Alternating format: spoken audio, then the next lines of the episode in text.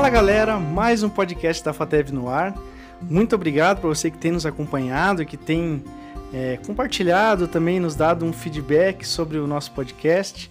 Tem sido muito massa saber que ele tem agregado para muitas pessoas. E continue ligado aí, que a gente vai aos pouquinhos aprimorando, tentando fazer cada vez melhor para que fique um conteúdo muito bom. Hoje então a gente chega ao episódio de número 7 e o professor Christian Brito, né, que tem uma grande experiência na área da missão, né, envolvimento também com a Jocum e já é professor da FATEV já há alguns anos, ele vai trazer uma abordagem sobre a relação do cristão com a cultura. Então ele vai fazer uma reflexão em cima do livro de Daniel, né, de, um, de um capítulo de Daniel, e vai nos trazer uma abordagem sobre esse tema. Fica aí e ouve esse excelente conteúdo.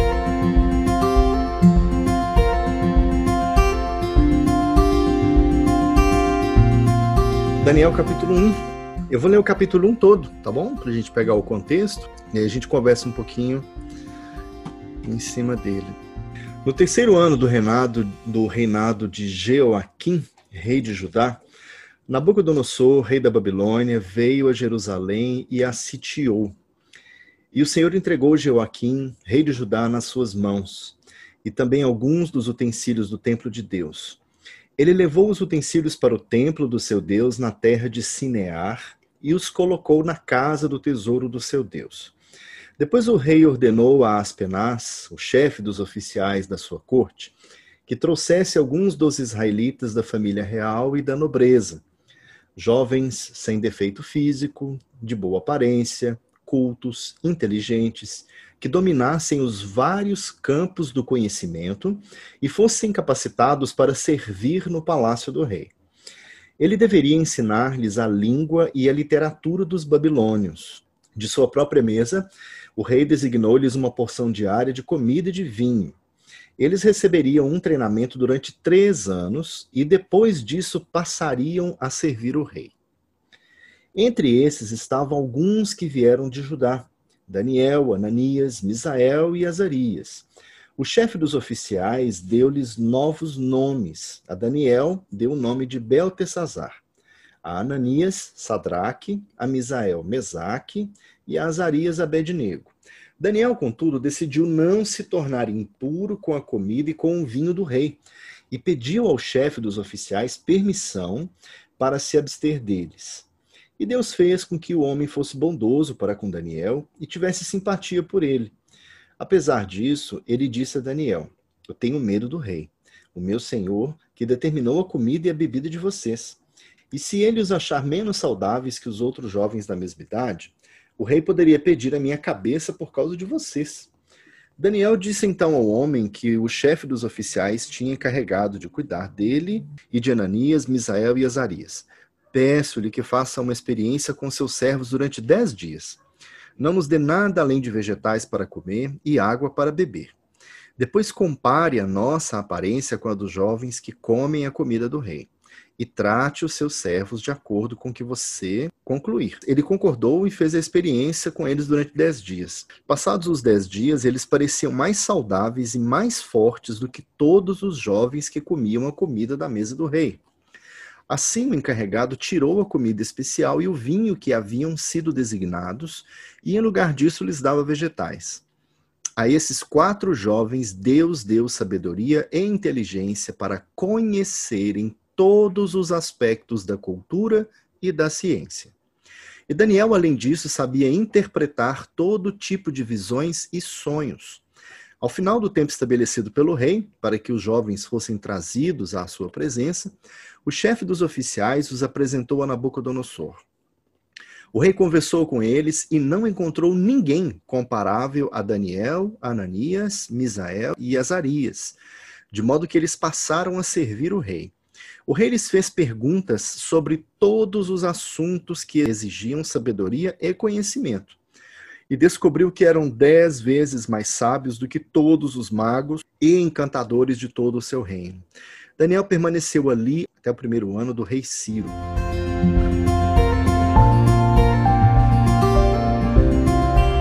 Então, beleza. Ah, é uma história bem conhecida, né? Eu quero só refletir com vocês em alguns pontos aqui, tá? Que eu acho que são muito importantes para esse tempo que a gente está vivendo hoje, né? Se a gente considerar que Israel, né, a gente sabe que não é exatamente isso, né? Se a gente considerar que o sonho de Israel, sonho de Deus, é que Israel fosse uma cidade modelo, né? Deus separou não apenas o povo dele, mas Deus separou, tinha um plano também, que era o de, através de Israel, né, é, alcançar todas as nações da terra. Né? Isso aí é o que a gente. É, fica muito explícito isso no Antigo Testamento. Né? Deus separou um povo para ele, para ensinar, para andar com esse povo, para abençoar esse povo. Pediu para que esse povo constituísse uma nação, a nação de Israel. E dentro da nação de Israel, você ainda tinha ali a cidade de Jerusalém, que é, a, a, ideia né, é de que aquela cidade seria conhecida como um centro de adoração. Né? Então, a gente, a gente sabe que esse, essa plenitude nunca foi alcançada por causa do pecado das pessoas. Né? O povo ora obedecia a Deus, ora desobedecia. E daí você tem a história do, do próprio exílio, né? que é esse contexto que a gente está lendo aqui agora. O contexto do exílio babilônico é justamente um contexto em que esse povo ele é retirado desse, desse lugar que havia sido estabelecido para eles. Eles foram jogados no meio de uma outra terra, de uma outra cultura. Né? E, e, isso fez parte de um juízo de Deus sobre aquela nação. Eles ficaram ali no exílio por 70 anos. Né? E agora você imagina a dureza que não foi aquilo, porque a gente sabe que o povo de Israel possui até hoje uma ligação muito forte com a nação deles. Tanto que você tem judeus no mundo todo e alguns trabalham e enviam dinheiro lá para o país, é, é, auxiliam em projetos, é, é, fundo de, de universidades, fundo de pesquisa, a, a Israel está entre as nações mais ricas do mundo. Não sei se vocês sabem, mas o, o exército de Israel é um dos melhores do planeta Terra. É claro que eles não têm a quantidade, né, como você tem no caso dos Estados Unidos, mas proporcionalmente, o exército de Israel é uma coisa impressionante. Tanto é que você tem Israel ali no meio do Oriente Médio, todo mundo contra os caras e ninguém consegue entrar lá dentro mais né? O exército deles não é brincadeira, né? E isso se deve não apenas para aquelas pessoas que vivem ali dentro, mas pessoas que vivem em várias outras partes do planeta, que se sentem judeus, que são judeus e que também olham para Israel como uma referência. A nação de Israel, a, a, né, a, a terra de Israel, ela está ligada à identidade do povo de Israel, tá? Agora você imagina esse povo ser arrancado da sua terra Gente, é um sofrimento impressionante. Você, eu não vou citar aqui agora, mas tem um salmo que fala isso, né? Quando os, o exército de Nabucodonosor estava levando o pessoal para o cativeiro, é, é, é, sabia-se né, que o povo de Israel era um povo de dança, de música, né? Então os captores eles pediram, né? Olha, canta aquelas músicas legais aí pra gente, né? E tem um salmo que fala, mas como? Como que eu vou cantar uma, uma canção de Sião em outra terra. Não tem como. É, tamanha era a ligação dessas pessoas com a terra deles. Então, eu estou fazendo um paralelo aqui de nós como igreja, como se nós também é, tivéssemos, estivéssemos vivendo em uma espécie de cativeiro babilônico, tá? Por quê? Porque a gente vive numa sociedade que não é cristã. Né? Sinto muito, mas não é mais. Vários princípios permanecem, tá? Mas a gente não pode dizer que o mundo lá fora, a sociedade lá fora é, é plenamente cristã. Não dá para falar isso dos Estados Unidos, não dá para falar isso do Brasil, né? Então, é, eu acho que dá para fazer um paralelo, né, de nós como igreja de Cristo vivendo nesse meio, né, de idolatria, de jogo de poder, de conquista, que era exatamente o contexto aqui de Daniel na Babilônia. E mais, o nome, né, Nabucodonosor, ele faz alusão ao, ao deus Nebo ou Nabo. Né? Você tem essas duas variações. É, Nebo era, era considerado na Babilônia o deus do conhecimento. Então, o fato de Nabucodonosor ter, ter esse é, Nabo, né, Codonosor, isso significa que ele era consagrado ao deus Nebo. O deus Nebo era considerado o deus do conhecimento, tá? Então, olha que curiosidade isso, né? Nabucodonosor, consagrado ao deus do conhecimento, e qual é a estratégia que o povo é, da Babilônia executava quando eles dominavam as nações? O que, que os babilônios faziam? Eles tinham um exército muito poderoso. Basta você ler o livro de Abacuque, que você vai ver isso. Né?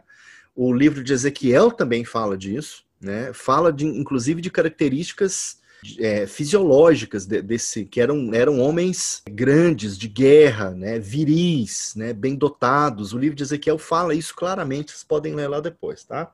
E, e aí o que acontece? Esse exército invadia as cidades, né, eles cercavam as cidades, e vocês sabem que o cerco de Jerusalém não foi uma coisa simples. Vocês já leram a história, né? Lamentações de Jeremias fala disso.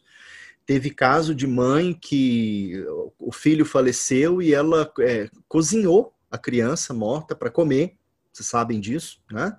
As pessoas estavam comendo cadáveres porque eles ficaram cercados por muito tempo e não tinha comida, não tinha água, não tinha nada. Né? Foi assim que a Babilônia invadiu a cidade de Jerusalém. Né?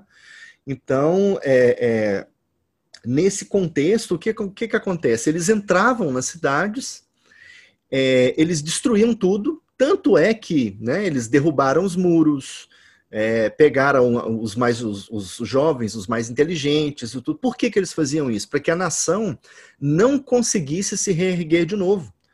Então, quebra tudo, quebra, destrói o muro, pega os mais inteligentes, pegam os mais capacitados, pegam os guerreiros e tira de lá.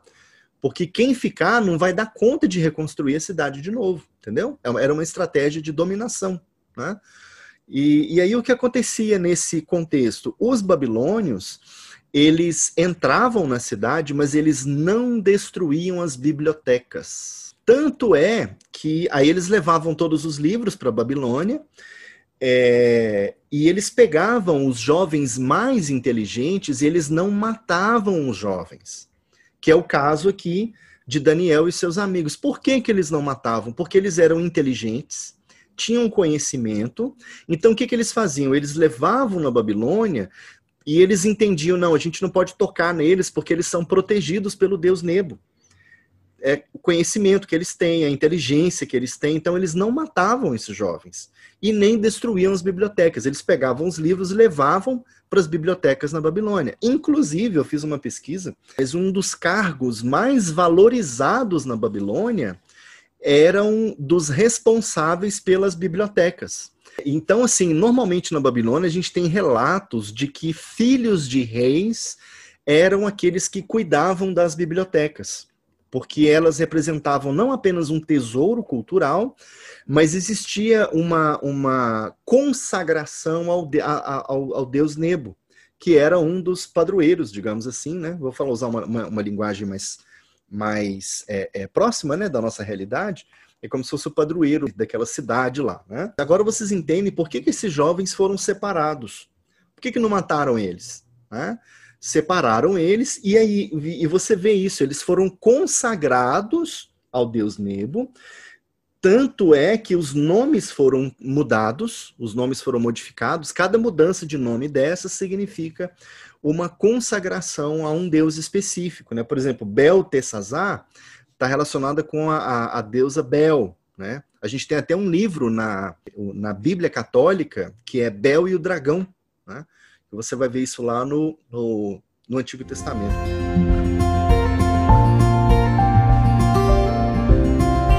Então, beleza. É, uma outra coisa que eu quero refletir com vocês aqui é o seguinte esses jovens chegaram na Babilônia, mas para os babilônios eles ainda não estavam prontos. O que, que faltava para esses jovens? Eles tinham que ir para a faculdade, tá? Então eles foram separados e eles foram fazer faculdade de antropologia lá. Tá escrito aqui, ó. Olha só. É, jovens sem defeito físico, de boa aparência, cultos, inteligentes, que dominassem os vários campos do conhecimento e fossem capacitados a servir para servir no palácio do rei. Tá. é, essas eram características daqueles que, passar, que iam passar no vestibular da Babilônia. Então você tinha que ter já toda essa, né, é, conhecer, ter vários conhecimentos, né, conhecer língua, literatura, é, tipo prova de redação, matemática, ciência, no vestibular, né? E aí eles iriam fazer um curso lá, é, onde eles aprenderiam a língua e a literatura dos babilônios. Mas não é só isso não, tá? Porque olha só, é, lá, ó, no, no verso 17, fala o seguinte: A esses quatro jovens, Deus deu sabedoria e inteligência para conhecerem todos, todos os aspectos da cultura e da ciência. Qual é a ciência que estuda a cultura, gente? A antropologia. E na antropologia você também vai estudar é, aspectos da língua de um povo, a literatura de um povo, você vai estudar. Então, olha só, é, eles ficaram lá por três anos. Três anos foi o, ficaram lá, que eu digo, é, fazendo esse curso, né? Ficaram três anos lá na faculdade para aprenderem a fazer esse curso. Tá. Aqui eu quero ressaltar duas características que eu quero é, trazer para a gente refletir.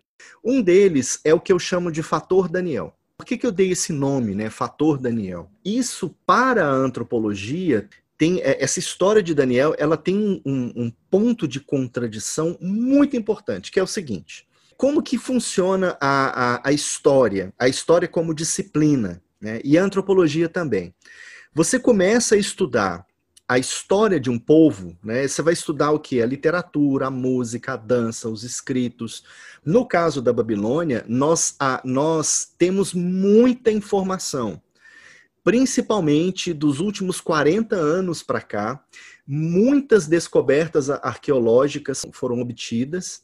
Então, é, vários trabalhos acadêmicos foram publicados. A gente conhece hoje, mais do que as outras gerações, é, a história dos babilônios. Então, é, aquelas tábuas, né, aquelas tabuinhas é, de argila, né, com aquelas escritas, inclusive cuneiformes e tudo, a gente teve acesso a muito disso, muito. Foram encontradas bibliotecas inteiras.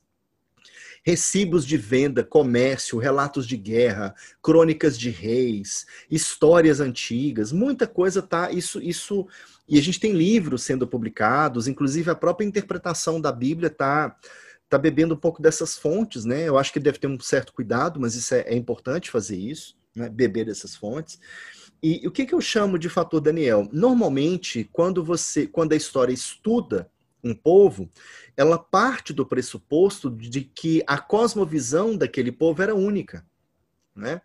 E o fator Daniel me mostra que isso não ocorre desse jeito, porque é possível alguém viver na Babilônia sem ser totalmente babilônico porque é o que a história mostra, eles não se corromperam com as iguarias do rei. O fato deles estudarem naquela universidade não transformou-os em pagãos. Eles continuaram sendo tementes a Deus, e isso a gente vê pelo que acontece depois. Os caras continuaram tão crentes que foram para. Foram, né? O Daniel foi jogado na cova dos leões, os colegas dele foram jogados na fornalha de fogo, e os caras não se dobraram. Não se dobraram mesmo. Quantos jovens que você conhece aí que entra na universidade e não sai com a cabeça meio bagunçada de lá? Né? Esquece Bíblia, já começa a defender um monte de coisa que não tem nada a ver com o evangelho, mas ah, é porque lá na faculdade me falaram, então agora a verdade é essa. Né? Então aqui fica a primeira dica para vocês. Lembrem do fator, lembrem-se do fator Daniel. O fato de vocês estarem na Babilônia é, não significa que vocês devem se dobrar às iguarias do rei. Continuem sendo cristãos. Continuem segurando a luz, mesmo onde há trevas. Tá? Lembre, lembre de Daniel. E olha só como que o nosso cristianismo contemporâneo tem sido falho nesse sentido. Quantos escândalos vocês ouviram nas, nos dois últimos meses relacionados com pessoas da igreja evangélica? A gente já teve morte, assassinato, pedofilia, é, desvio de dinheiro, é corrupção política, tudo envolvendo evangélico. Né? É, é um espetáculo de horrores. Né? Aí eu pergunto para vocês, cadê Daniel? Cadê os Daniéis? Cadê o povo, gente, que não se corrompeu? E olha só, Daniel, ele, ele fez, ele estudou lá, ele viveu lá, ele trabalhava no governo, ele era um ministro da Babilônia. E aí o que, que os caras falaram? Falaram assim, ó, a gente já investigou a vida dele, esse cara não tem corrupção, ele não tem rabo preso, ele não roubou de ninguém, ele não disseminou fake news, como é que nós vamos fazer? Aí os caras falavam, ó, o único jeito de pegar esse cara é com o Deus dele vamos, vamos, vamos, é, vamos tirar ele, não vamos deixar ele orar, não vamos deixar ele meditar e tal. Mas nem assim conseguiram. O cara foi parar na cova dos leões e os leões ficaram calados lá, de tão é, abenço, né? E, e, Deus abençoou demais a vida deles, né? Então a pergunta, né? Cadê, cadê os Daniéis, né? E pergunto para vocês, em que medida vocês estão sendo como Daniel ou em que medida vocês já cederam, né, a algumas algumas influências da Babilônia, né? gostos, ideias, cosmovisões, crenças, né?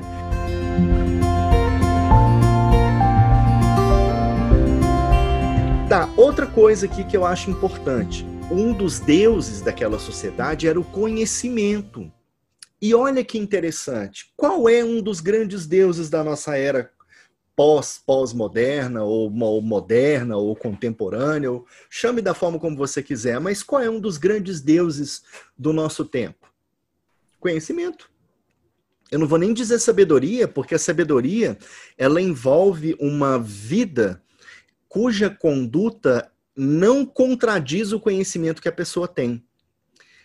E a, a, eu posso, a gente pode dizer que nós vivemos numa sociedade do conhecimento, mas não numa sociedade da sabedoria. Vou dar alguns exemplos para vocês. Quantos médicos fumam? Não é contraditório isso? O fato de você ter conhecimento não te transforma numa pessoa melhor. O fato de você aplicar o conhecimento na sua vida te transforma numa pessoa mais sábia.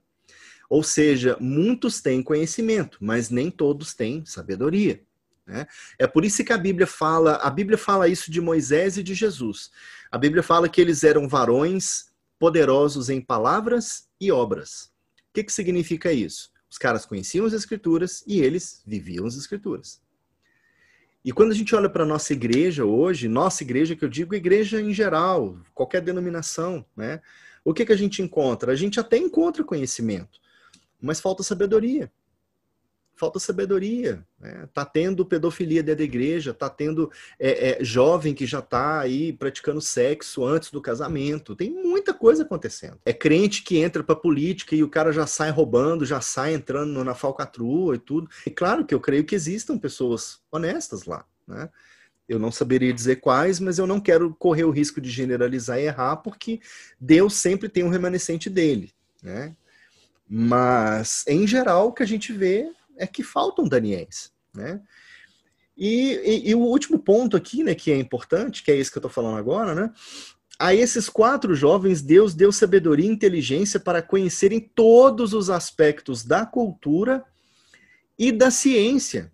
Então, olha só, é, quantos cristãos hoje a gente pode falar que eles não apenas influenciam a, sociedade atual, como eles dominam o conhecimento e mais, porque aqui fala também, ó, é, é, é, Daniel era um cara muito excelente porque além do conhecimento que o cara tinha, que era maior do que qualquer outro na Babilônia, além disso, o cara era cheio do Espírito de Deus. O cara interpretava a visão, o cara tinha. Era algo que, que. É, esse algo mais aqui de Daniel é algo que você não aprende em universidade nenhuma. Isso é um dom que Deus dá. Então, além do cara ir lá e né, ralar na faculdade e ficar bom pra caramba, então, o que, que aconteceu então? Aí eu pergunto para vocês aí. Quantos cristãos que nós temos hoje na área do direito, que a gente pode colocar do lado de qualquer jurista e não cristão e falar, esse cara é melhor. Esse cara é melhor e ainda é cheio do Espírito Santo ainda. Né? Quantos é, médicos cristãos a gente pode falar isso? Né? Quantos. E por aí vai, você pode pegar várias profissões. Eu sei que existem, viu, gente? Eu sei que existem pessoas nessas áreas, tá? Mas o que eu ainda vejo é que, infelizmente, a, e a Bíblia fala isso, eu não estou levando isso pelo lado negativo, não, tá? A Bíblia fala isso lá no Novo Testamento, né? Infelizmente, os filhos das trevas são muito mais espertos que os filhos da luz. Já viram essa passagem? Então, aí, aí eu lanço né, essa reflexão para vocês. Né? Será que vocês conseguem discutir com o pessoal que está lá fora de igual para igual? Né? E fica o desafio para vocês é, é, estudarem isso. Né? Por que, que eu faço isso? Porque eu conheço os dois contextos. Eu passei quase 12 anos da minha vida dentro de uma, de um, de um, de uma universidade é, é, pública que milita contra o cristianismo. Você pode ser qualquer coisa que você quiser lá dentro. Qualquer coisa, menos cristão. Eu falo isso para vocês com toda tranquilidade. Pelo menos na, na, minha área, que é o meu, que era o meu curso, que era ciências sociais, e depois a sociologia e as outras coisas que eu também fui para filosofia, fiz algumas coisas, fiz algumas coisas na arqueologia. Então, assim, por onde eu passei ali, eu via esse espírito anticristão escancarado. É, é assim, é escancarado. Você pode fazer qualquer coisa, menos falar de Jesus lá dentro. Né? Por isso que eu falo que eu acho que a Babilônia é um bom exemplo, né? Porque você tem os ídolos aqui, é a mesma coisa, né? E eu posso dizer para vocês, gente, é, eu conheço tanto o contexto de lá quanto o contexto da igreja. Se a igreja continuar levando as coisas de modo medíocre, o que, que eu quero dizer com mediocridade? Medíocre vem de média, tá? Então você olha para a vida cristã e você vê a média do que as pessoas vivem. Isso é mediocridade. Né? Você vive na média. Ah, todo mundo faz assim? Eu estou na média. Né? Se você não viver acima, se os teus alvos não estiverem acima da média, você não vai conseguir alcançar os caras que estão lá fora, porque eles estão estudando pra caramba. E aí eu fico o desafio para vocês. Quem é aquele que vai chegar e falar: "Não, não, eu vou eu vou ficar com os meus vegetais aqui. Eu não quero engolir essas coisas aí não. Eu não quero comer essa comida estragada não. Essa comida não vai me fazer bem, né? É, quem é que vai fazer isso, né? E não vai se corromper com as iguarias do rei, mas, né? Ainda assim, né? Serão aqueles que o rei vai olhar e o rei não é cristão e ele vai olhar e falar assim, caramba, esses aí são os melhores que tem aqui, tá? Então fica esse essa reflexão para vocês, né? E que vocês possam medita mesmo durante a semana, dá uma meditada nesse texto aí. Esse livro é muito interessante, é muito rico, né? É um livro que tem, nossa, que tem profecia, tem conhecimento pra caramba. É um livro riquíssimo. A vida de Daniel foi uma coisa impressionante, né?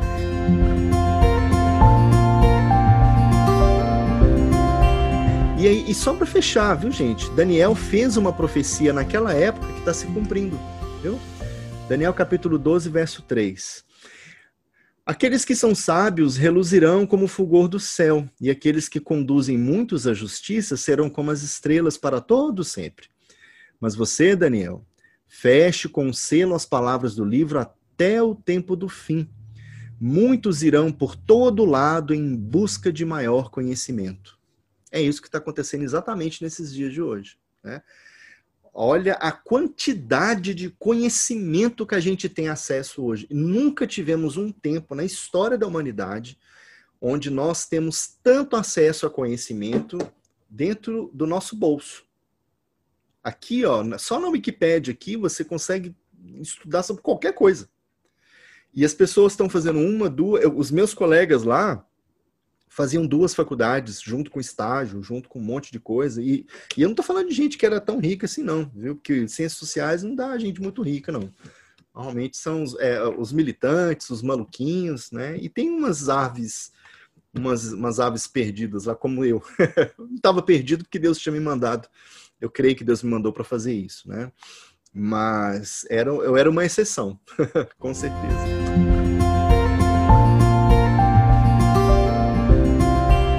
Vamos fazer uma oração?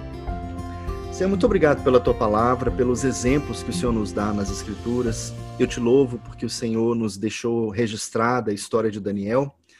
O Senhor nos deixou registrada a história de Moisés, que aprendeu ali com a cultura dos egípcios.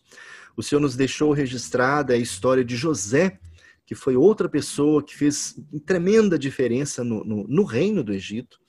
O Senhor nos deixou registrada a história de Paulo, Senhor, um homem que falava várias línguas, que tinha um conhecimento impressionante. O Senhor levantou essas pessoas e usou-as para a glória do Senhor. A minha oração, meu Deus, é para que o Senhor toque o coração de cada um aqui, para que eles sejam levantados como Daniéis nessa cultura de hoje, como homens e mulheres que não se dobrem diante das riquezas desse mundo, dos ídolos desse mundo, mas que sejam tão excelentes, que sejam reconhecidos por isso e que em nenhum momento deixem de glorificar o nome do Senhor. Ensina-os a depender de ti para todas as coisas. Assim como Daniel se dobrava três vezes por dia para orar ao Senhor, que eles façam a mesma coisa. Assim como Daniel buscou conhecimento sobre todas as ciências e culturas daquela época, que eles também possam ir além, Senhor. Que eles sejam verdadeiros Daniéis nesse, nesse tempo que a gente vive, nesse tempo de exílio que a gente vive hoje, numa sociedade tão corrompida, num, num, num tempo tão difícil, e que o Senhor possa levantá-los, empoderá-los, abençoá-los e enviá-los. Em nome de Jesus. Amém.